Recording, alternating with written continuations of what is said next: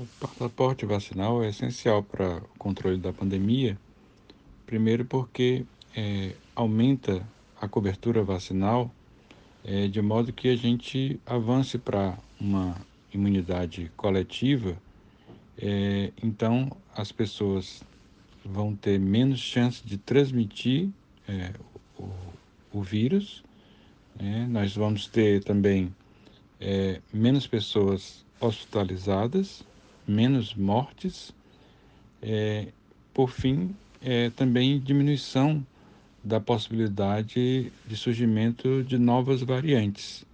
Então, esse seria um caminho realmente para encurtar a, a, a duração dessa pandemia. É essencial.